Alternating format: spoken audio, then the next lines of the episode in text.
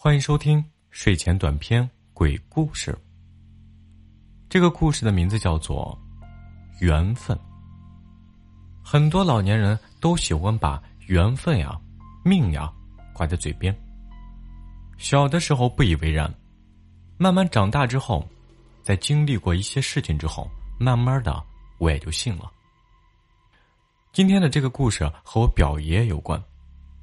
我表爷爷有一个双胞胎的兄弟，自小呀就失散了，但是我表爷爷却一直坚信他这个弟弟一直活在世上，因为他老说他能感觉得到。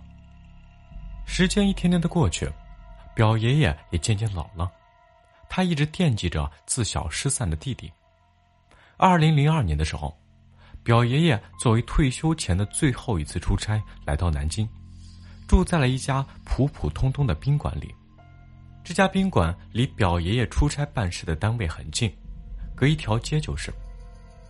今天是表爷爷在南京的最后一天了，第二天啊就会要返回四川。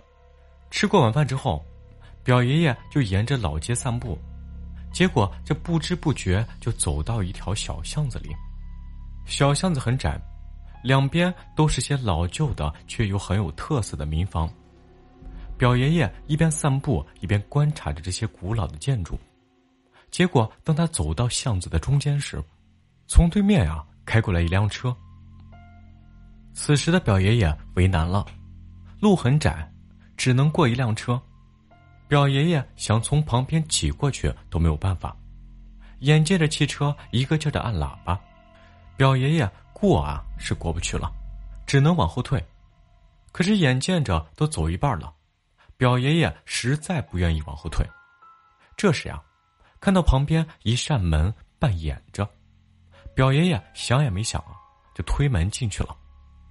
车是开走了，表爷爷此时想离开，就见屋里出来一个老头，两个老头一对眼儿，傻了，两个人长得实在是太像了。后来啊，我确实看过他俩的照片，确实很像。表爷爷一下子就明白过来了，眼前的这个老头呀，就是他失散多年的兄弟。后来经过证实，这个从屋里走出来的老头，果然就是表爷爷的双胞胎弟弟。两个失散近五十年的兄弟，以如此奇妙的方式相见。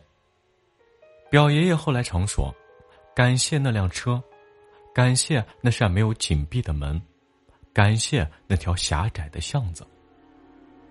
从这之后，我也慢慢坚信了“缘分”两个字。